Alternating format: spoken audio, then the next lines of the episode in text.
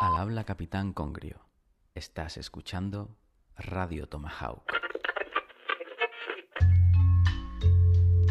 Creo que sea necesario que yo dé mi opinión sobre esto. Repito, labor del presidente para mí sobresaliente. que jamás aplaudiré algo que vaya en contra del feminismo, entendiendo el feminismo como la lucha de la igualdad. ¿Qué, Hombre, qué es lo que es, no? Manolo Lama dice, yo simplemente pienso que es un acto producto de la euforia y sin maldad, pero España se ha convertido en un país de inquisidores. Si piensas diferente, te la pidan. exigiendo la entrada en prisión de Rubiales, pero ni mus de los abusos a menores y de las rebajas de condena de las últimas semanas. ¿No es peor una violación que un beso? Que luego hay maldad. A mí esta mujer, en concreto, sinceramente, no me yo mm, no iría con ella ni a la puerta de la esquina.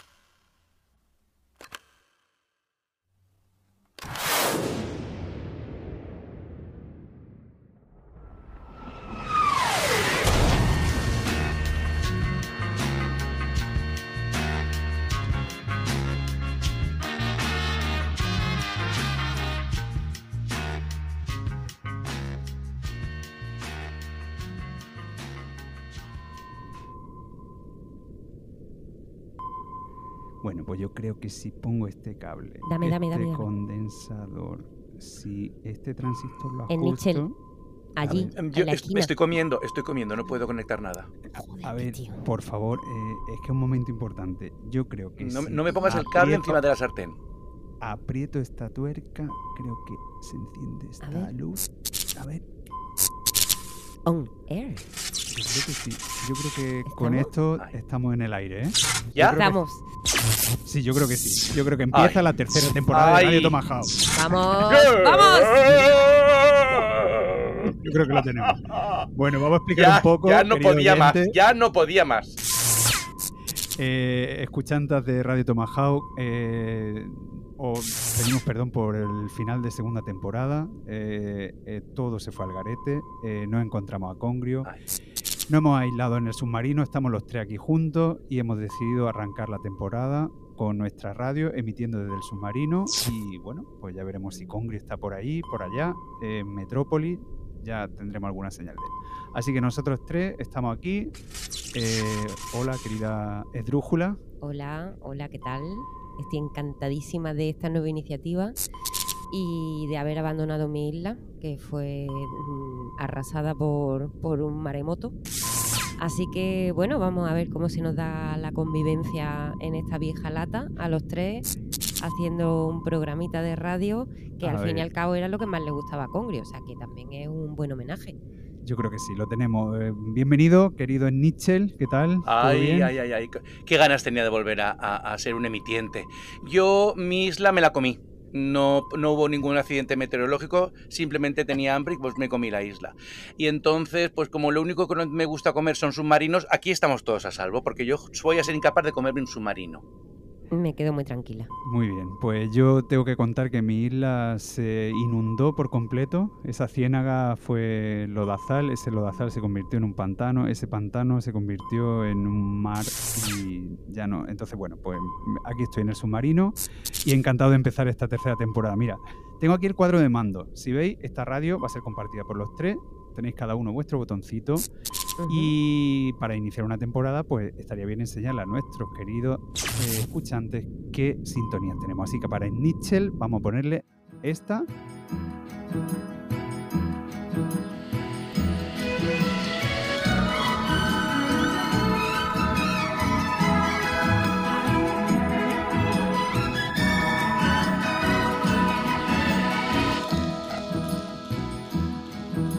creo que está bien, ¿no? Nietzsche, ¿te mola? Ay, no, no, no, o sea, mm, no quepo en mi emoción, no quepo.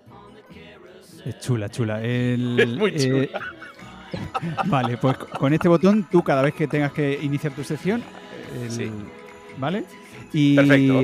esdrújula, tú puedes pulsar este también. A ver.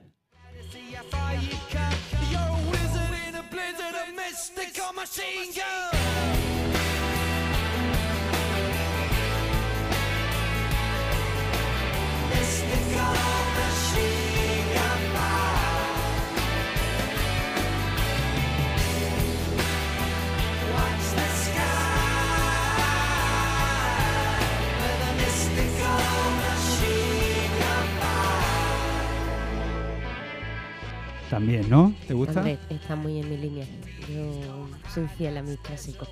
Muy bien, y vamos a escuchar la mía, que la tengo por aquí también.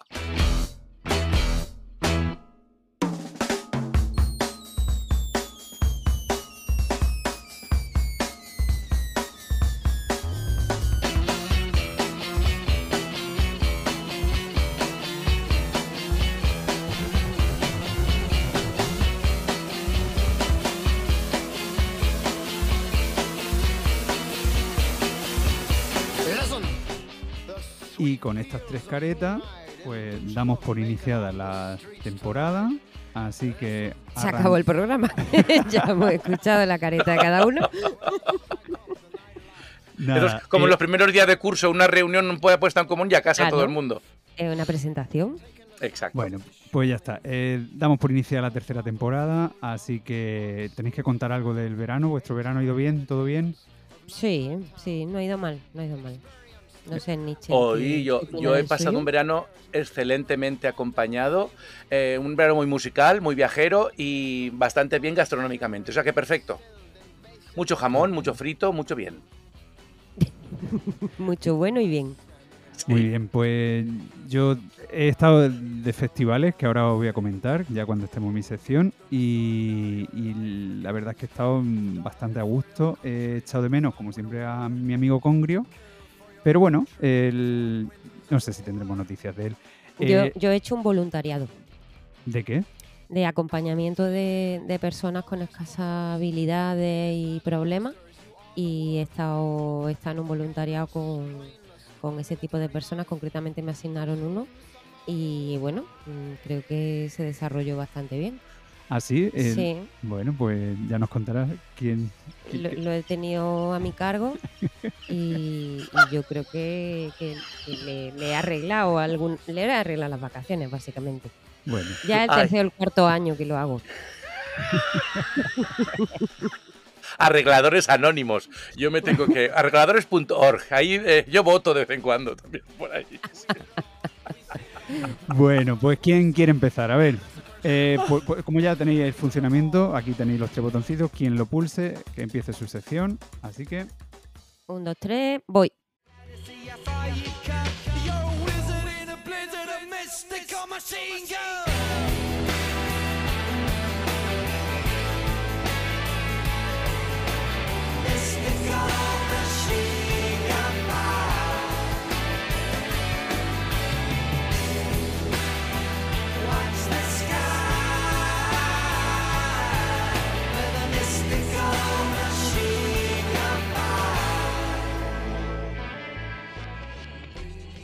Bueno, pues os traigo un libro. Qué sorpresa. A ver, eh, esto es un poco de trampa, porque como ya sabemos que estamos aquí los tres en el submarino, eh, no voy a haceros la pregunta mm, falsa de ¿habéis leído el libro? Porque sé que lo habéis leído y lo estáis leyendo en mis narices, puesto que convivimos en esta vieja lata. Eh, así que los datos en realidad son para, para quienes nos estén escuchando más allá de la onda. eh, si es que esto llega hasta algún puerto. Se trata de una novela publicada en una editorial que he conocido con este autor, no había leído nada de, de- este grupo, que se llama la editorial de Conatus. Y he empezado en la editorial de Conatus con un autor eh, estadounidense de origen judío cuyo nombre es Joshua Cohen. ¿Qué novelita es la que ha inaugurado esta fascinación que me ha entrado con Joshua Cohen? Pues el premio Pulitzer, Los Netanyahus. qué bien. Yo, vamos, la acabo de terminar, así que podemos comentarla si te apetece. Sí, en Nietzsche está en ello, ¿no? ¿Te queda mucho Estoy Nietzsche? en, estoy, estoy en media res, completamente. Pero completamente abducido por, por, por este descubrimiento que desde luego hay que agradecerles, como siempre, a mi querida Esdrújula, porque es una, desde luego un- es un absoluto hallazgo. Sí, sí, sí, no, esto... eh, bueno, vamos por partes, no me, voy, no me voy a anticipar, ¿vale? Lo voy a hacer bien. Joshua Cohen, eh, como he dicho, eh, es estadounidense, de New Jersey. Es un autor bastante prolífico para la edad que tiene. Él, él es nacido en 1980, tiene 43, 44 años. Y, tiene ya bastantes cosas escritas y publicadas en España en esta editorial de Conatus. Tiene em, cuatro mensajes nuevos, que es un libro de cuentos, son cuatro relatos, que también lo he leído ya. Eh, luego tiene otro texto que se titula Los Reyes de la Mudanza, que es otra novela, que ya la tengo, aunque todavía no me la he leído, y que tiene también una pinta fantástica. Y estos Netanyahus, eh, con el que ha recibido además el, Pulitzer de novela, ¿vale? Eh, tiene más cositas, tiene más cositas publicadas que he estado yo mirando por ahí, uno que se llama Wits y otro que es el libro de los números, ¿vale? Lo que pasa que me parece que esos todavía no están traducidos en España, no sé si de Conatu se hará también con esos derechos o no. Y bueno, sí quería resaltar que el traductor es Javier Calvo, de los tres textos que publica de Conatus de Joshua Cohen, él es el, encargado de la traducción, que me parece además que, hay que darle mm, el valor que tiene, porque no es una lengua muy difícil, también es cierto, pero se leen cada porquería de traducciones del inglés que, en fin, cuando, cuando uno lee una en condiciones, pues mira, mm, se agradece. Y bueno, pues tenemos a este personaje eh, que narra su historia en primera persona, que se llama Rubén Bloom, y es un historiador Mm, que trabaja en la universidad y cuenta, bueno, pues cómo llegó a una pequeña localidad que está como en, el noroeste del estado de Nueva York, eh, un lugar cerca de, mm, del lago Erie, está entre Buffalo y Cleveland, que lo he mirado en el mapa. Y en esa pequeña universidad él es el primer profesor judío que contrata. Ese es el punto de partida de, de esta historia. Y este tipo, pues, es profesor de historia de América, pero es mm, como de la peor parte, de la parte más, anodina y que más ganas te da de, arrancarte las venas, que es su investigación sobre el impuesto, sobre la, historia de la fiscalidad norteamericana. Sí, es una cosa horrorosa. Muy atractivo. Pero bueno, el tipo, bueno, pues parece que es así un poco, un poco pusilánime, quizá este personaje, ¿no?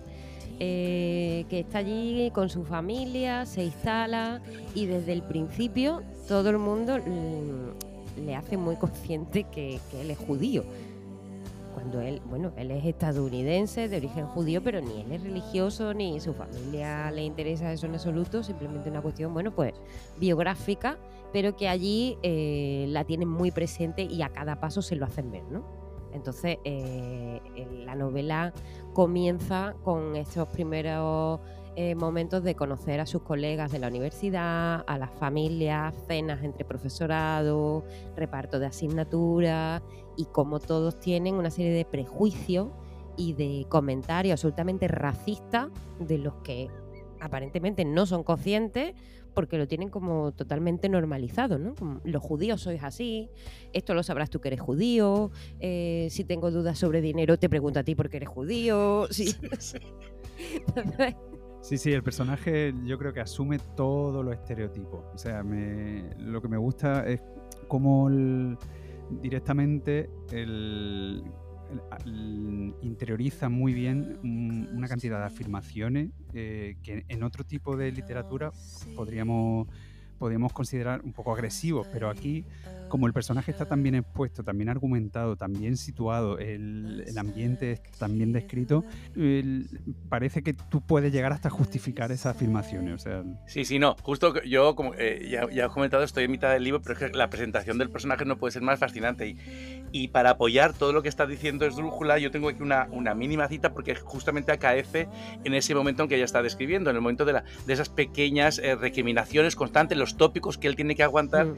y cómo lo soluciona literariamente eh, Cohen, me parece fuera de serie con con un comentario como el siguiente. Dice, a fin de cuentas, los griegos estrangulaban a los, a los recién nacidos judíos con sus propios cordones umbilicales, los romanos desollaban la carne de nuestros sabios usando cepillos y peines con fuas de hierro, los inquisidores usaban la garrucha y el potro, los nazis usaban el gas y el fuego.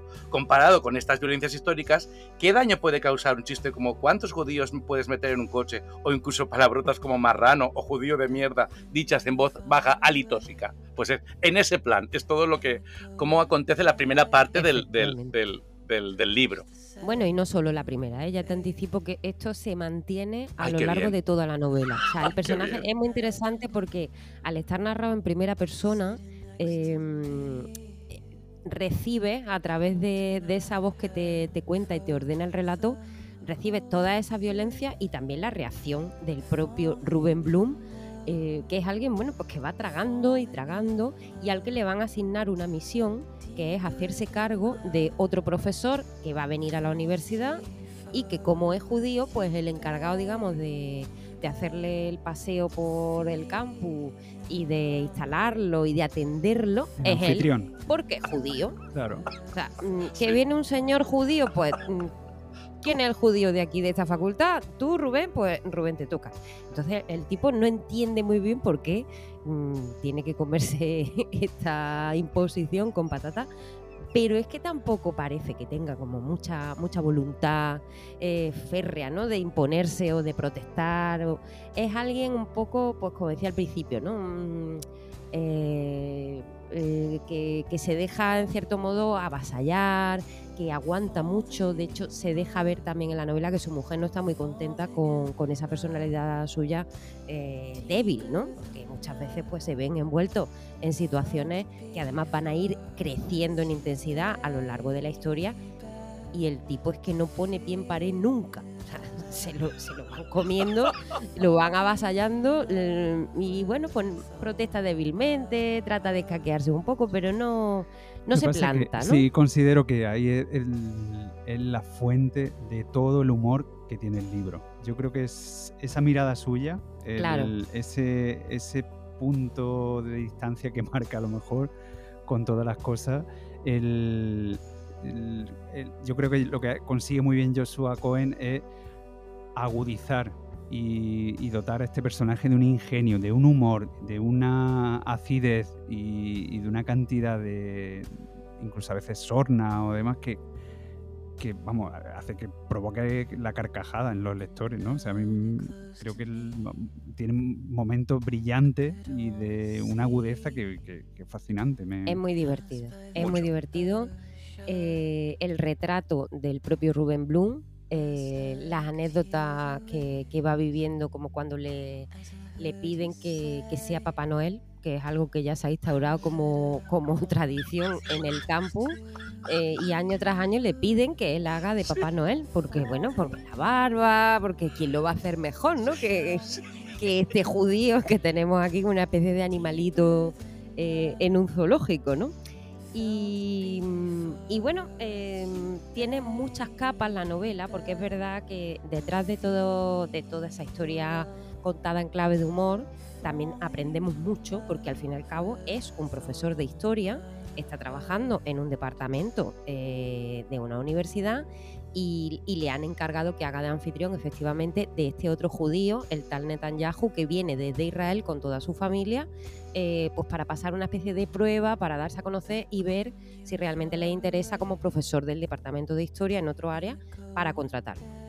Y claro, pues ahí tenemos los testimonios de Rubén Bloom hablando de su propio trabajo como historiador, de las cosas que, que a él le interesan y de cómo a medida que va recibiendo una serie de informaciones eh, acerca de este Netanyahu que va a llegar a la facultad, eh, pues mm, adjuntas a cartas y a las invitaciones que se le han transmitido le llegan datos de a qué se dedica este personaje, cuál es su campo de investigación.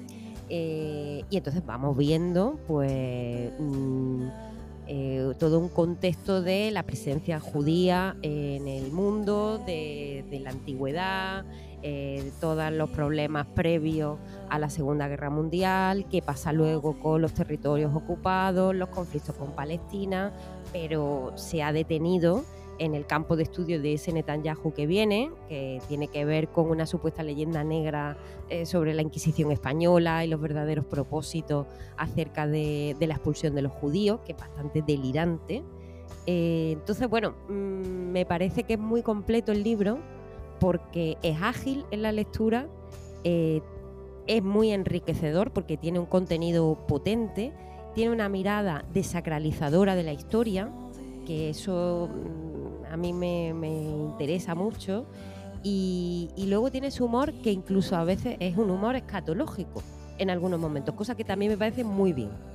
Porque está hablando del ámbito académico, engolado, eh, y como de cierta élite cultural, y sin embargo él mm, rápidamente lo lleva todo a tierra y aparecen situaciones que son absolutamente grotescas.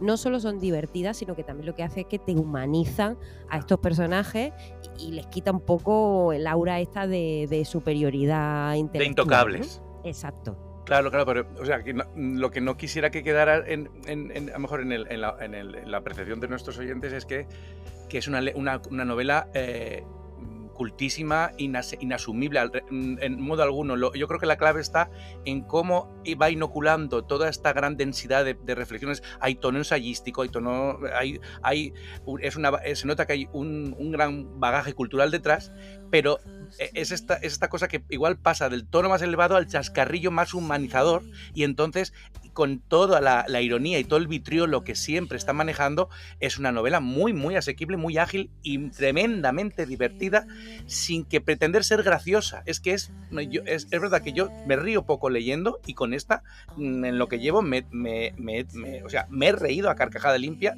porque es muy fina. Es que parecen, hay pasajes que pa- parece que estuvieran escritos por el mismo Billy Wilder. Es increíble, es, es una maravilla de, de- de ametralladora verbal con mucha clase. Lo que es increíble es que tú digas que te ríes poco leyendo. La lectura Sí, es no tu me- no, no. kriptonita. no me lo puedo creer. Me río poco, me río poco. Porque soy muy, muy de drama novelesca, muy, dra- muy Muy drama, verdad. muy drama. Es verdad, sí. Drama Queen. Pues nada, yo por eso he traído esta novela, porque creo que tiene un montón de cosas interesantes, efectivamente se lee eh, muy bien y vamos a hacer una advertencia. Eh, no leáis ninguna reseña Eso es importante. de sí. la novela y ni siquiera leáis la sinopsis que viene en el libro en la parte de atrás. No leáis nada. Quedaos con esto, confiad en el criterio de Radio Tomahawk y buscarla. Ya está en las bibliotecas públicas, está en las librerías, se consigue fácilmente, tiene buen precio, el libro es divertido y si te lo compras te lo puedes leer y luego se lo regalas a otra persona si no te cabe en tu casa. No Tenemos que problema. decir que hemos hecho un gran esfuerzo de no desvelar lo Claro. evidente de este libro. Pero porque la gracia está eh, también en eso, en cómo él juega con los límites de la ficción, eh, cómo entremezcla distintas capas, la historia, el revisionismo, el sionismo, la biografía, la autobiografía. Entonces, mm, ni siquiera leer la parte de atrás del libro. porque creo que ahí está la grandeza de entregarse a la novela, eh, entregarse a la maestría de este Joshua Cohen que, que borda, borda los límites de, de la ficción, de lo histórico, de la realidad. Y, y en el momento que te digan algo, mm, la novela pierde bastante. Yo la leí con ese algo y me he dado cuenta ahora, vamos, que al terminarla, Sí, si sí. yo no hubiera conocido lo que se masca en esta y quienes se mascan en esta, en esta novela, la hubiera disfrutado el triple. Así que por favor, cuando compren los Netanyahu, cuando lo saquéis de la biblioteca, metedlo en la mochila rápidamente y no leáis la parte de atrás porque las mismas reseñas que aparecen por detrás te pueden destrozar y te destrozan la, la novela. Así que eh, nada más. Bueno, no sé si con esto terminas tu sección. Bueno, vamos a ver, estamos emitiendo nuestro primer programa de la tercera temporada y es septiembre. Septiembre y libro, ya sabemos que se viene la maldita rentré. Así que eh, efectivamente tengo alguna cosita que contaros. Bueno, pues yo ya no tengo que. Tú, como tené- tienes todos los controles. Le doy misa de novedades. Mu- mu- mu- mu- musa de novedades. Mesa de novedades. Morsa de novedades. Masa de novedades. Bueno, pues aquí venimos a la más que nunca masa de novedades. Efectivamente, queridos y queridas radio oyentes, eh, septiembre es un mar de novedades, es un amasijo de páginas de papel y a veces mm, cuesta trabajo encontrar algo que valga la pena en mitad de tantísima porquería publicada y autopublicada y autobombeada y autobombardeada. Así que mm, yo os voy a hacer el favor de eh, expurgar un poquito, porque hay muchísimo, y si confiáis en el criterio de la repelente drújula, eh, pues aquí os traigo algunos libritos que creo que sí que, que merecen la pena de, este, de esta oleada que, que nos asola. Pues venga, vamos a ver qué sale por aquí este septiembre. ¿Qué nos ofrece? Mira, eh, primero comienzo, vamos a ir eh, de menos a más, eh, con una novedad editorial, pero el título no es una novedad porque es una novela ya que tiene su- sus décadas publicadas. Resulta que la editorial Altamarea ha publicado en España de nuevo eh, Cuarteles de invierno del argentino Osvaldo Soriano.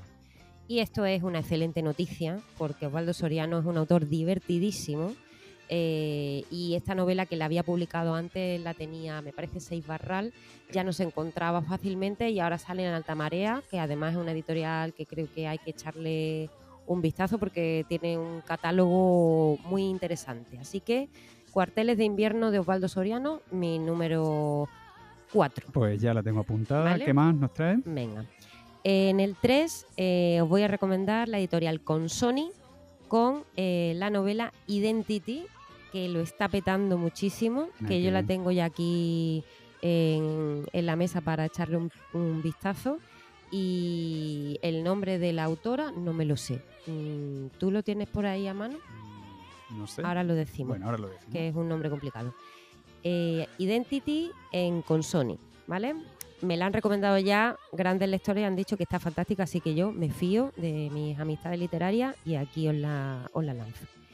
Y luego tenemos en páginas de espuma, vuelve Eloy Tizón y se ha publicado, se ha publicado, yo creo que ya se consigue en las librerías lo nuevo de, de Tizón, cuentos maravillosos.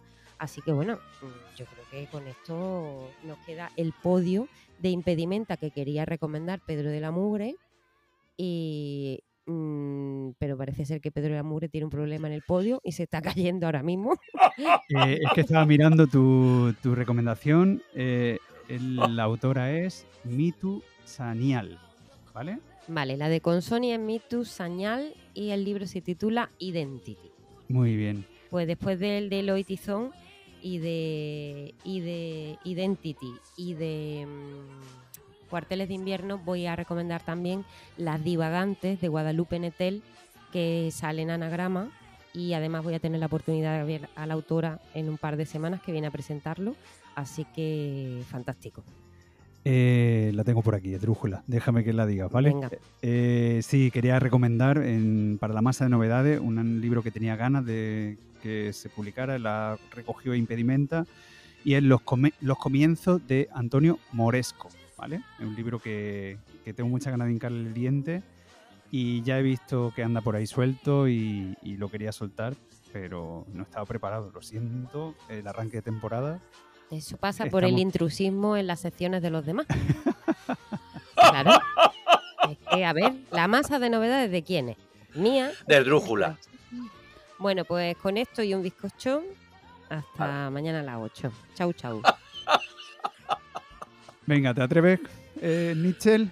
Venga, va. Me pongo Pues yo- a ver si me pongo, a ver, a ver si me sé poner yo solo la mm, sintonía. A ver. Venga, aquí tiene. Aquí Quito tiene. esta latita de atún. A ver.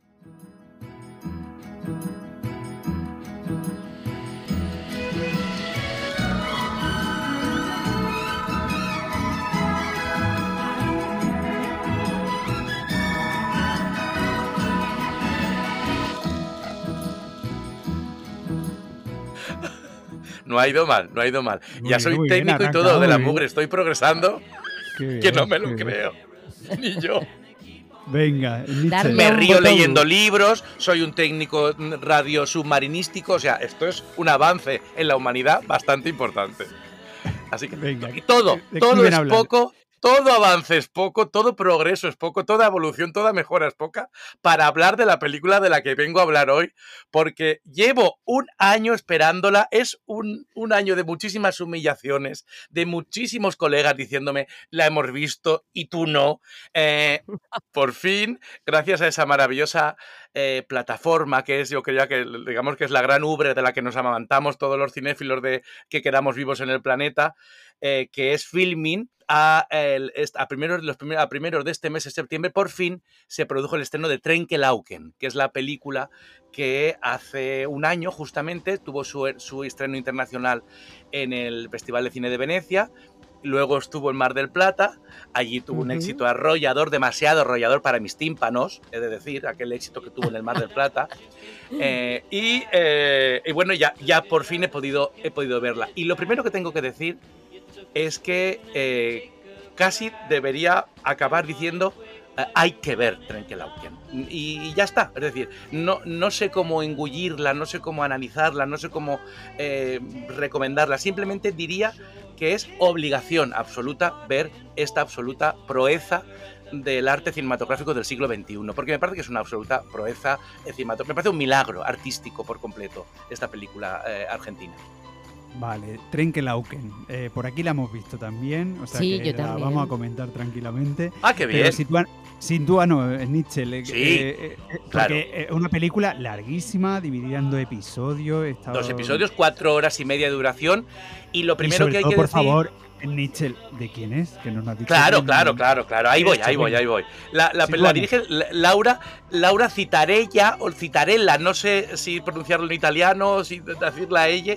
eh, pero bueno, lo primero que hay que decir de Laura Citarella es que es una de las cuatro personas fundadoras de un grupo cinematográfico fundamental, el grupo El Pampero, el Pampero de Argentina, lo forman eh, Laura Citarella, Mariano Ginás, el director de Historias Extraordinarias, sobre todo el director de La Flor, que también es La una Flor. película que se ha- a todos nos, nos ha maravillado, nos, nos, nos deslumbró por completo La Flor.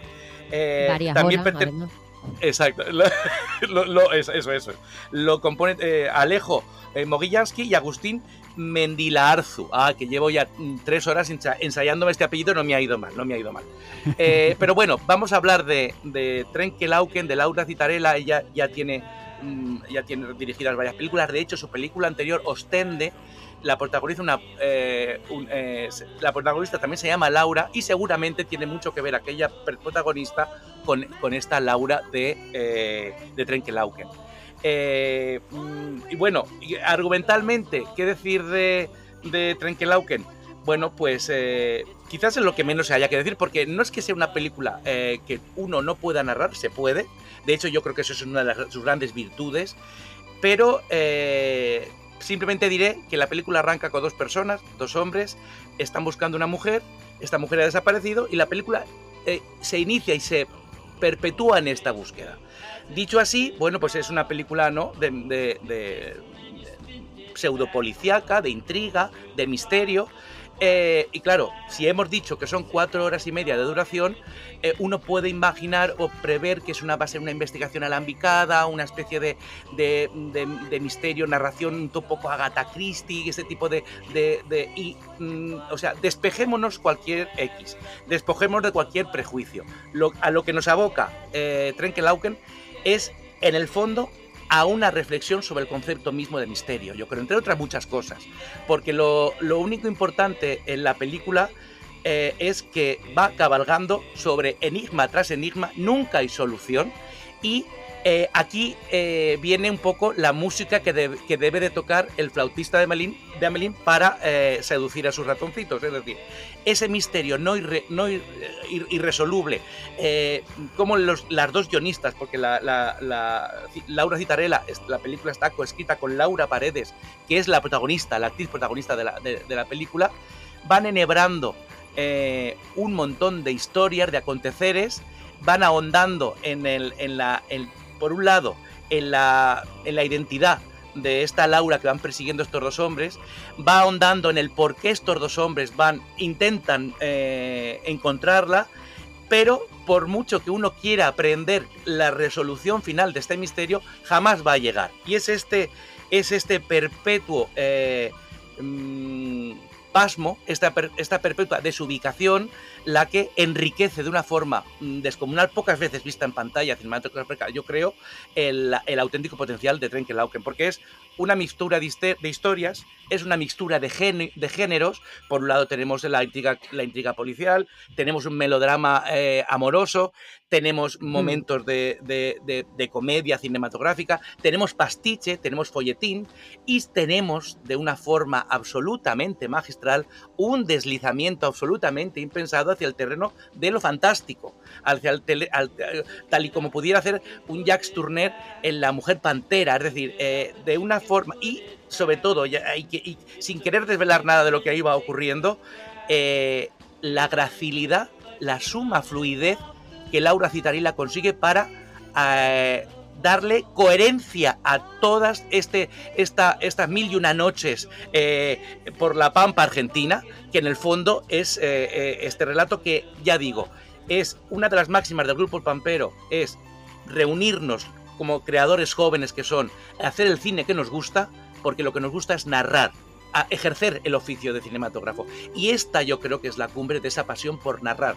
Es mm, sea como sea, pero hacia adelante, narrando, contando, envolviendo, manipulando al espectador. Yo hay, hay momentos en los que estos dos personajes que están buscando a, un tercero, en el fondo somos los espectadores introyectados dentro de esa narración que andamos buscando el misterio al, unísono, de la misma forma que estos dos personajes masculinos están haciendo su, propio recorrido. Yo creo que hay que destacar, eh, bueno, te felicito Nietzsche porque eh, eh, he visto la película y, la estás describiendo fantásticamente. O sea, hay que felicitar el trabajo que hace Laura Paredes. O sea, cómo ella es la que absorbe toda esta cantidad de género, de misterio constante y como es ella el único asidero que tenemos los que estamos viendo la película para, para viajar de un sitio a otro. O sea, como en estas cinco horas casi de, de cine encarnado en este personaje femenino que lo absorbe todo. O sea, eh, yo me parece una interpretación magistral. Y luego también, no sé, el dúo con Ezequiel, ¿no? Con Ezequiel Pierri. Eh, cómo, o sea, cómo es la contrapartida a ella, cómo basculan, cómo están estupendamente. O sea, yo quería felicitarlos porque todo se ha canalizado a través de estos dos grandes titanes, ¿no? De, la pantalla. Totalmente. A mí eh, es que Laura Paredes, lo que le pasa a ella como actriz es que es ella en sí misma enigmática.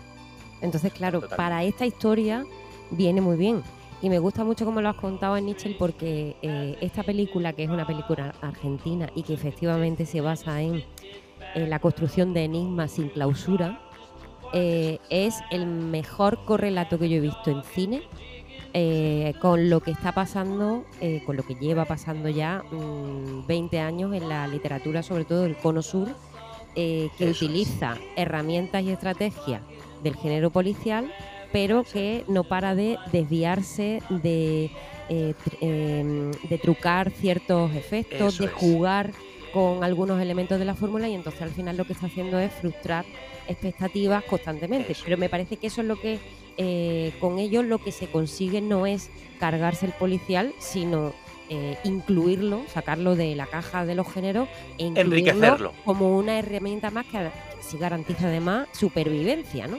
Que no se queda estancado y obsoleto. Entonces, esa utilización que en literatura eh, se viene haciendo mucho tiempo y Piglia, por ejemplo, es uno de los mm, de los ejemplos más claros ¿no? de, esa utilización. De los abanderados de ese tipo de, reformulación. Eh, pues en, esta película yo estaba como leyéndome un, libro, ¿no? O sea, si Piglia estuviera vivo, probablemente sería muy fan eh, del uso que hace del enigma eh, Trenkelauken, porque al final lo que hacen es presentar un enigma, pero en realidad de lo que están hablando es de un secreto. porque el secreto no se puede conocer. El enigma sí. Un enigma eh, presupone que se va a develar después. Cuando tú ves que el enigma se trenza, se complica, se transforma en otra cosa, mm, te das cuenta de que en realidad no se trata de, de, un enigma, sino que hay algo secreto ahí que nunca vas a saber hay algo que no se va a poder conocer, ¿no? Y por último, quería rescatar, ya que mencionamos a Piglia, se me olvida decir en Los Netanyahu, que Los Netanyahu es una novela de campus y otro de los que ha escrito una novela de campus originalísima fue Piglia, que su, su novela El Camino de Ida, que también la recomiendo mucho y que trata, eh, como hace Joshua Cohen con esta figura, límites de juego, verdad y ficción. Piglia lo hace con el caso de una bomber este terrorista medioambiental en un campus universitario en Estados Unidos y también juega con los límites de la realidad y de la ficción. Bueno, y hasta aquí la sección de Nietzsche. No, no, no, por favor, es que ah. hemos, secuestrado la sección. Sigue, Nietzsche, sigue, continúa. No, bueno, ya por, por un poco redondeando. Es que no, no hay nada más que decir porque Sí, sí. Y yo creo que ya hemos, eh, hemos puesto la semillita ya para que cree, se queden sobre todo ganas por ver esta auténtica joya. Eso yo creo que entre los tres, eh, eh, si, si, hemos conseguido eso, ya nos damos por, por muy satisfechos.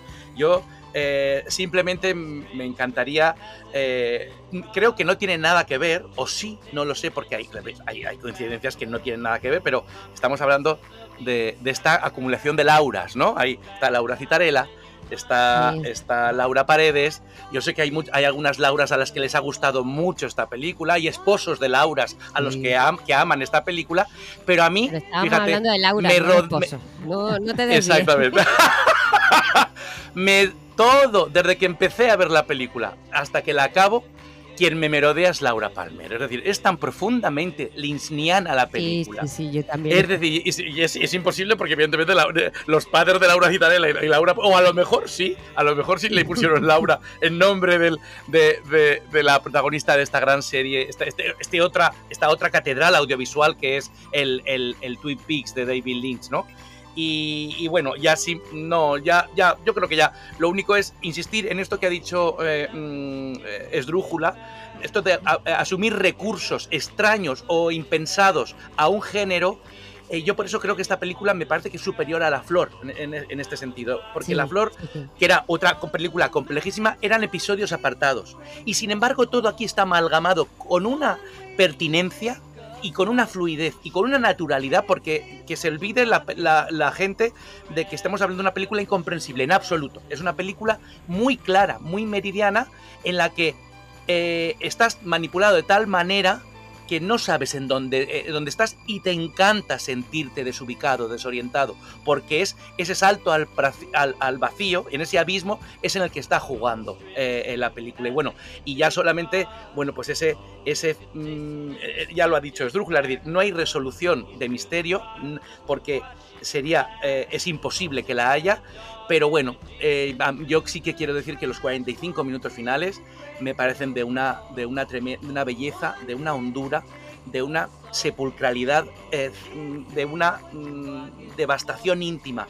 tan potente y tan eh, como es como si la película se montara en su propio western desnudo y Laura quedara convertida en una especie de centauro de su propio desierto. Y la película acaba de la forma más magistral que puede acabar, que es eh, deseando, deseando por lo menos por, nuestra parte de que aquello no acabe. Es lo único pero es que acaba y te quedas, te quedas como los ratoncitos de Amelín sin la música. ¿Y qué hacen los, y qué hacemos? Bueno, pues esperar, esperar más películas de, Laura Citarella y, estaremos aquí para, para, saborearlas y, analizarlas. Muy bien. Y, compartirlas. Y una nota así. Eh, Hoy un 10. Un 10. Para mí es un 10. Vale, vale un 10 coma algo, que no se sabe qué coma es, porque es un misterio. y tampoco puedo dar una, rota, una redonda. Un 10 coma algo. Vale, y. Coma algo, ¿Y qué os pareció la.? Porque yo estuve pendiente que eh, la música de Gabriel Sovnik, que, ¿qué, os pareció? ¿Os gustó? Me parece portentosa. Ya, a mí me parece que está a la altura de las mejores eh, bandas sonoras de Johnny Greenwood. o sea, me parece algo eh, muy ad hoc a la necesidad al momento en que lo utiliza y al modo en el que la, en el que la película eh, se va desarrollando. Eh, no puede haber otra banda sonora más que esa, junto con evidentemente las canciones eh, que se insertan en radios y que tienen sus significados, los boleros, estas cosas, que, tienen, que, que, que, que enriquecen y aportan datos que, seguramente no aporta el, pues la hilación narrativa, sino que es todo a base de sugerir, sugerir y, engendrar misterio. Yo le pongo un 10 también y yo tengo que decir que una película desbordante es la palabra Eso es, es una selva. Yo no, o sea, el- es una, una sensación de abandono fílmico que ah, lleva muchos años sin tener y, Sí, y señor. es una gozada. Bueno, y ya, bueno, solamente un, un- un segundo, un segundo, un segundo, porque vosotros habéis dicho, habéis hablado y se merece todos los dieces, todas las, todo- todas las maravillas, Laura Paredes. Pero es que sale como secundaria la mujer que yo más amo cinematográfica del mundo, que es Elisa Carricajo. Elisa. Esos ojos, esa espía de la flor, que aquí sale un instante por una esquina buscando unas flores amarillas y yo pensaba que me moría. De hecho, pegué un brinco y me cargué unas gafas azules en mi culo porque las chafé.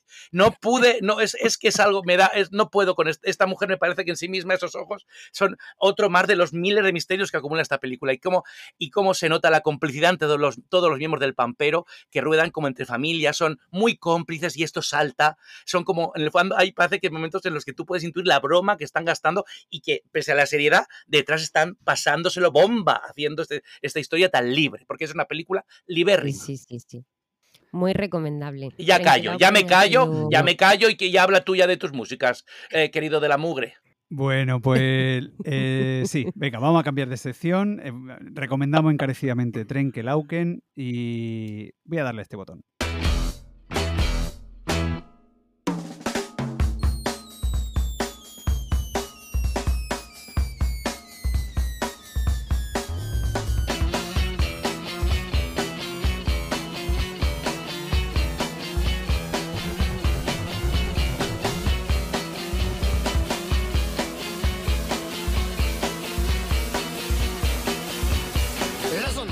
Me gusta, me gusta esta sintonía que me he puesto, esta careta que me va a acompañar durante este año, esta tercera temporada. eh, el promete, promete. Tiene mucha fuerza. Cañera. Entonces, el- ¿qué os voy a contar yo? Lo voy a hacer rápido porque queda poco tiempo. Entonces, quería hablar de un festival. Un festival que he podido disfrutar muy de cerca porque es un festival que he tenido el gusto de organizar junto a mi querido Javier Mora. Y quiero hablar del festival Sierra de Sones, el primer festival de Torres.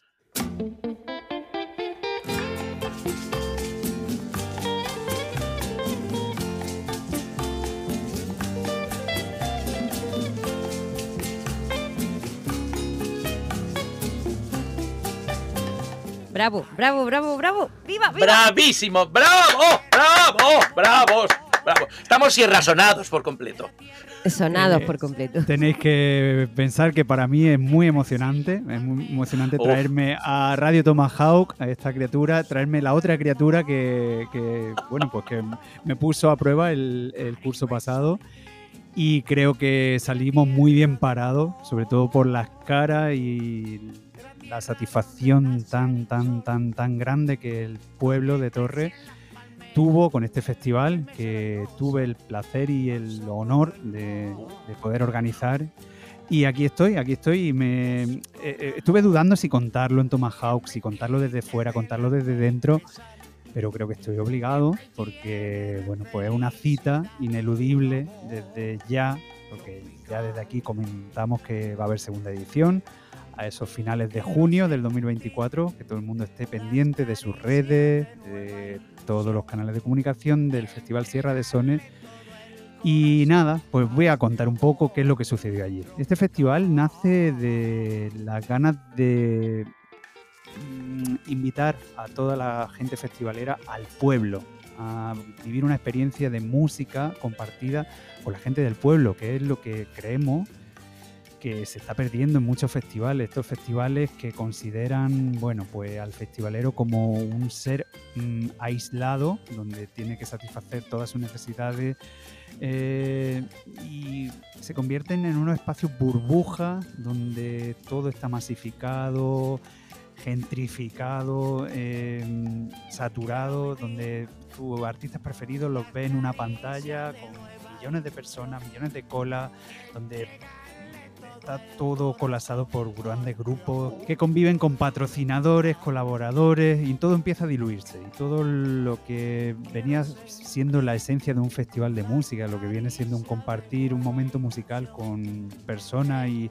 hacerse masa, ¿no? Ese, ese espíritu del concierto que es diluirte delante de un escenario, pues se está empezando a perder. Entonces, ante toda esta apuesta por grandes macro festivales, pues salió la necesidad de, generar este Sierra de Sones, este festival, pues para el pueblo, con el pueblo y para esos festivaleros que, iban a acudir a ver un cartel. Un cartel que, estuvo encabezado por Mastreta, que ya suena de fondo, y que hizo un concierto solemne. Estuvieron estupendo en el escenario de la Pila Pellenda, eh, en su formación a cuarteto, pues hicieron las delicias. Empezaron el concierto mm, con una salida desde dentro del público y pudieron luego, bueno, pues disfrutarse piezas instrumentales imaginativas 100% con pues, creo que Mastreta eh, está muy dentro de este programa porque estamos hablando de, esa, ese diluir los géneros y Mastreta es que hizo de todo, o sea, que, no sonó en el concierto de Mastreta. Luego, eh, ese escenario fue compartido también por nuestras queridas O Sister, que también suenan de fondo ya. Y O Sister hicieron un concierto la mar de elegante. O sea, la palabra que me, que me sale es esa elegancia, de, esa frescura, esa a la vez ternura que, ellas sienten por, el swing, por, ese jazz primitivo, ese jazz de los años 20 que, bueno, pues que tanto, tanto hizo bailar y que tanto hizo bailar a la gente que, estaba allí en la pila de leyenda. Así que mis felicitaciones para O Sister, que estuvieron galácticas. Luego también tuvimos el gusto, el gusto de cerrar ese escenario. Eh, la banda que cerró el escenario fue, fueron los Mejillones Tigres, con esa cumbia psicodélica jienense mm, que para mí, bueno, pues fue un regalo, porque miembros del grupo son colegas y verlo allí tan grande, tan enorme y a la altura de, de un cierre de noche de festival, que, bueno, yo miraba solo al público y veía a todo el mundo bailando, sudando, disfrutando, pero abandonado al baile, a la danza, a, todo, o sea, era la cumbre. Fue el momento cúspide, creo, ¿no? y luego ese escenario, el de la Pila Pellenda, la parte alta del pueblo, donde decidimos colocar este escenario. Entonces lo culminó, después de los Mejillones Tigres, vino nuestro DJ residente del pueblo, que es Samuel Rodríguez, que hizo una sesión la mar de fresca, de divertida, la gente, bueno, pues también bailó como, como si fueran niños, era tremendo. Y luego lo que me gustó es que conseguimos diluir, Javi y yo, el, no solo tener un escenario de fondo, sino conseguir, bueno, pues diluir Mm, estos momentos musicales por diferentes zonas del pueblo. Entonces, durante todo el día hubo conciertos por, eh, por diferentes zonas. Entonces tuvimos el escenario de la plaza, donde pudimos vivir uno de los momentos más bonitos del festival. No sé si vosotros estáis de acuerdo. Completamente. Ese, ese señor este señor que... Esa llegada de la gente, eh, toda en banda, caminando por la calle principal, pues llegando hasta, hasta este señor, hasta, él. Hasta don José Guapachá, que, que acompañó de Sebastián Orellana, eh, fue el momento de comunión, o sea, el momento en el que el pueblo absorbió el festival, el festival absorbió al pueblo, los festivaleros eh, eran del pueblo, el pueblo era del festival todo fue, o sea, creo que don José Guapachá nunca, nunca, nunca será consciente de lo que pudo conseguir con su música, con sus estupendos músicos que lideraban Sebastián Orellana. Y... Con, su escenario hecho para él, por las mujeres de Torres. Sí, sí, sí. tuvimos a nuestra voluntaria que hicieron un mar de mariposa, una pared de mariposa, una cortina de mariposa, que estuvieron acompañando a todo el escenario de, la plaza, que salió espontáneo, fue un regalo, o sea, ellas mm, dijeron de decorar. Luego también aparecieron mm, pequeños artesanos del pueblo que querían hacer cosas, eh, las bolilleras, eh, tornillos artesanos, aceite, cereza. Y, por la mañana, si la comunión fue don José Guapacha, el bautizo fueron unos buñuelos, unos buñuelacos. ¡Ay, madre! Yo no soy persona desde que no los tengo conmigo. No eran buñuelos, eran puños de Mazinger Z, turgentes, dulcísimos, calentitos, esponjosísimos. Nunca un festival empezó de mejor manera. Con buñuelacos, claro que sí. La buñuelada que empezó el, festival, eh, organizada por los Hermanos del Señor, una, un- una red que organiza la fiesta del pueblo durante todo el año, pues fueron los que también se ofrecieron eh, y estuvieron abasteciendo al Festival de Buñuelos, bebida, comida. La restauración estuvo a la altura, que también ofrecieron sus casas para que todos los festivaleros, todo el pueblo estuviera mm, pues habituallado y, nutrido para toda la jornada intensa que tuvimos. Que también eh, tengo que destacar, que fue una de las cosas, de mis cosas preferidas del festival, y es la Asociación Musical Pila Pellenda, que fueron los encargados de conducirnos por todo el pueblo entre escenarios, llevándonos por todos los rincones del pueblo.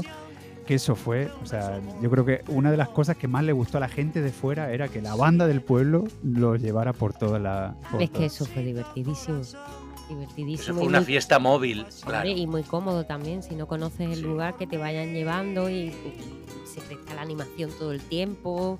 Es que eso hace que no decaiga. Un paseo con Paquito el Chocolatero, con canciones de Nino Bravo, maravillosamente Claro. ensayadas. Es que fue una auténtica holgorio, es que era una auténtica danza, era una, una orgía mm, eh, decente y maravillosa. Sí, sí, sí. sí. Después de comerte 250 buñuelos, pues, Exacto.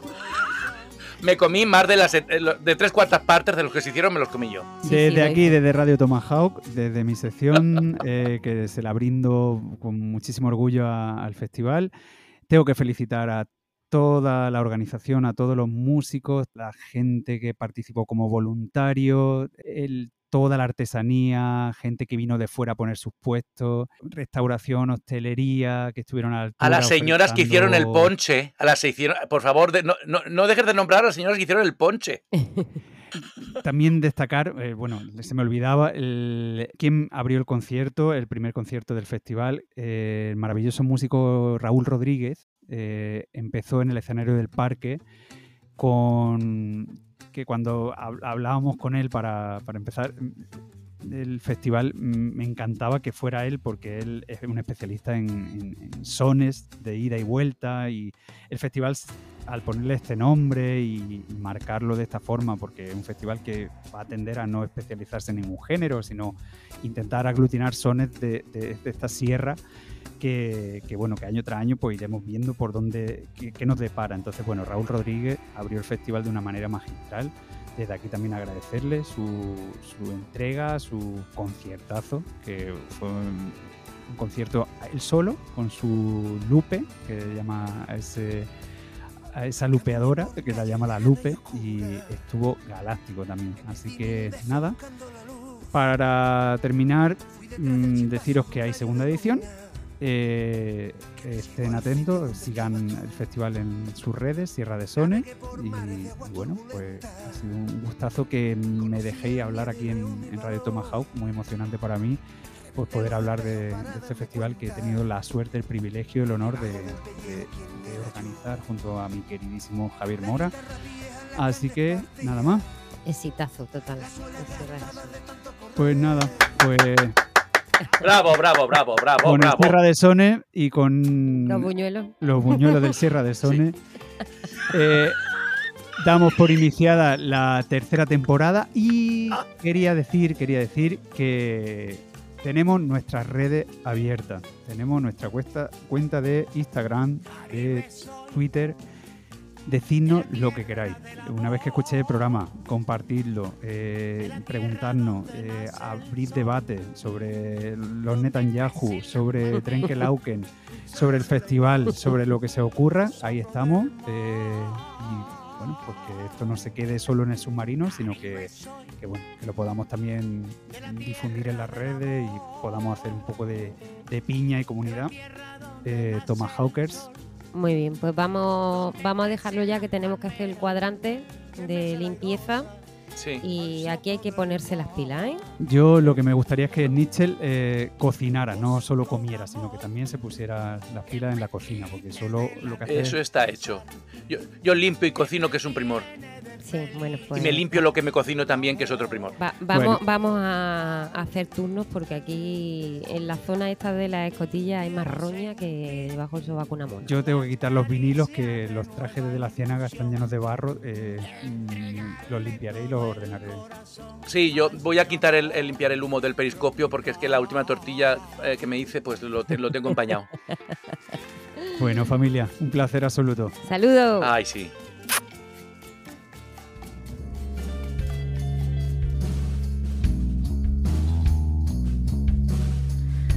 Y es que realmente a veces tu opinión no importa.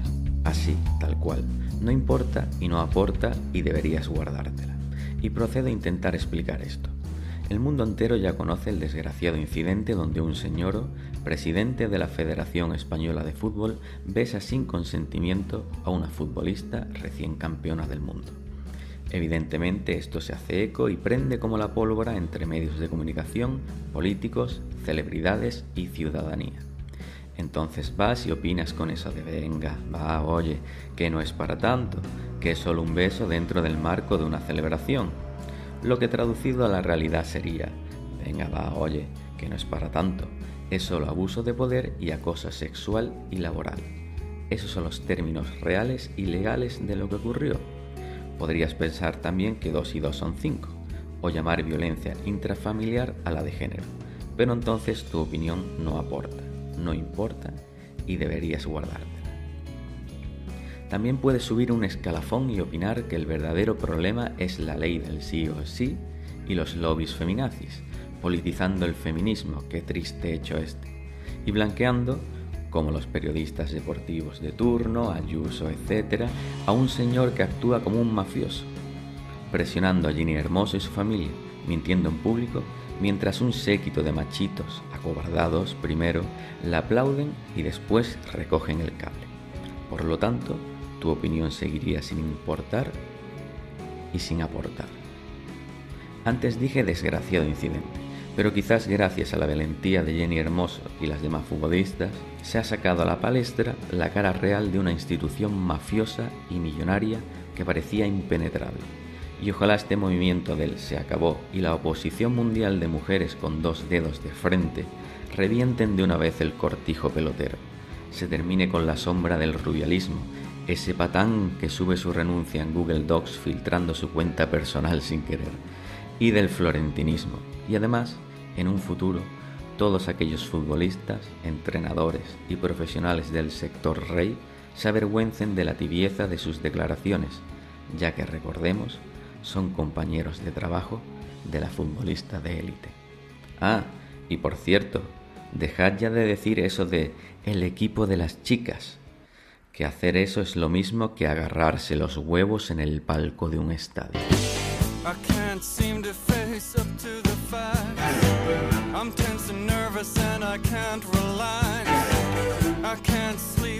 My bed's on